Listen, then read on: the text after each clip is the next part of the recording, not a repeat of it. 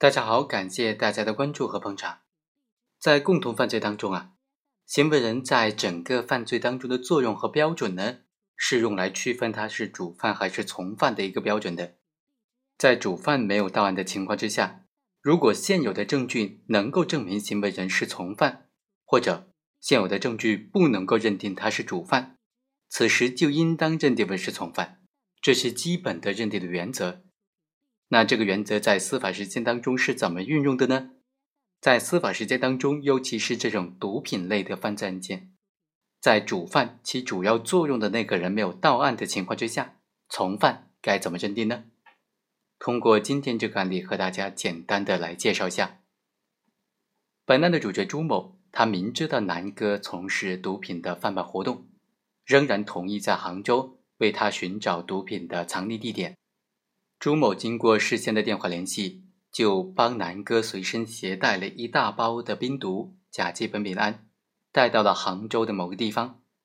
带到了金某的这个出租房之内。金某也明知道这些毒品就是用于贩卖的，但是仍然当场在这个出租房之内帮忙分装藏匿这些毒品，并且啊和朱某等人一起商量为这些毒品寻找买家。朱某和金某等人呢，在这个出租房之内，就非常不幸的被公安机关抓获了，当场查获了甲基苯丙胺是三百八十三克。那在这个案件当中，就有三个主角：朱某、明哥以及金某。这三个人很明显，主犯就是南哥，但是南哥并没有到案。此时，对于朱某和金某的这个作用啊，他是主犯还是从犯，该怎么认定呢？是都认定为主犯，还是都认定为从犯？还是说朱某认定为主犯，金某认定为从犯呢？怎么样来分析他们在案件当中的作用？怎么样来认定朱某和金某的犯罪的作用和地位呢？本案的争议焦点也就在于，在南哥这个主犯没有到案的情况之下，怎么样区分共同犯罪当中其他被告人的犯罪地位，进而准确的认定各个共犯人的刑事责任？我们认为啊，首先有证据证明是从犯的，就应当认定为是从犯。全国部分法院审理毒品犯罪案件工作座谈会纪要当中就明确规定，在毒品犯罪中，部分共同犯罪人没有到案，如果现有证据能够认定已经到案的被告人是共同犯罪，或者能够认定是主犯或者从犯的，就应当依法认定为主犯或者从犯。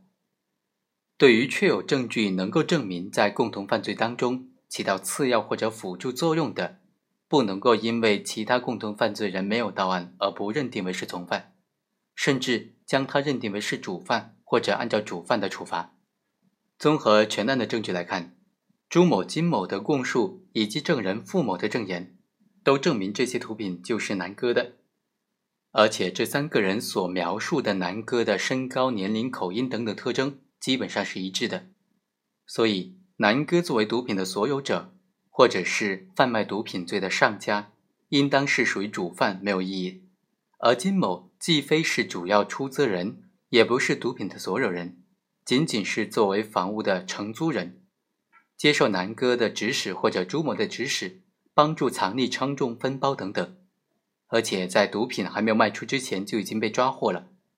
因此，金某在共同犯罪当中起到的是次要的、被动的从属的地位。根据会议纪要的规定，应当认定为是从犯。朱某的犯罪地位该怎么认定呢？是主犯还是从犯呢？这是本案最大的争议焦点。会议纪要仅仅规定说，有证据证明是从犯的情形，就应当认定为是从犯。但是对于没有证据证明是主犯，此时应当怎么样认定呢？司法解释并没有做出明确的规定，毕竟有证据证明是从犯和没有证据证明是主犯，这并不是一个完全等同的关系。所谓没有证据证明是主犯呢，指的就是说现有证据具有一定的模糊性，没有办法确切的证明被告人是主犯还是从犯。对于这种情况，我们认为应当认定为是从犯。首先要考虑的是，刑法是具有迁移性的。在证据存疑的时候，只能够做出有利于被告人的解释或者认定。第二，根据刑事诉讼法的规定，证明被告人有罪是控方的责任，被告人没有自证其罪的义务。如果控方不能够证明被告人是主犯，那么就只能够认定为是从犯了。就本案来说，朱某作为贩卖毒品行为的联系人，不排除有向南哥购买毒品之后存放在金某的住处而成为主犯的可能性。金某也指证说，朱某指使他进行分装和称重毒品的。证人付某也怀疑朱某就是毒品的实际所有人。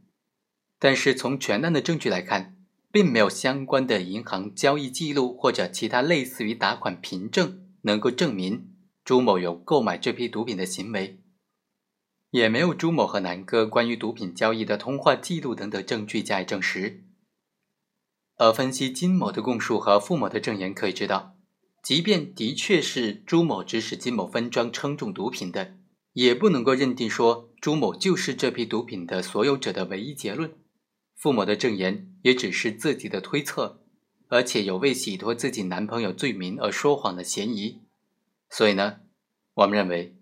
本案当中现有证据是没有办法证明朱某就是毒品的所有者的，只能够从有利于被告人的原则出发，认定他为从犯。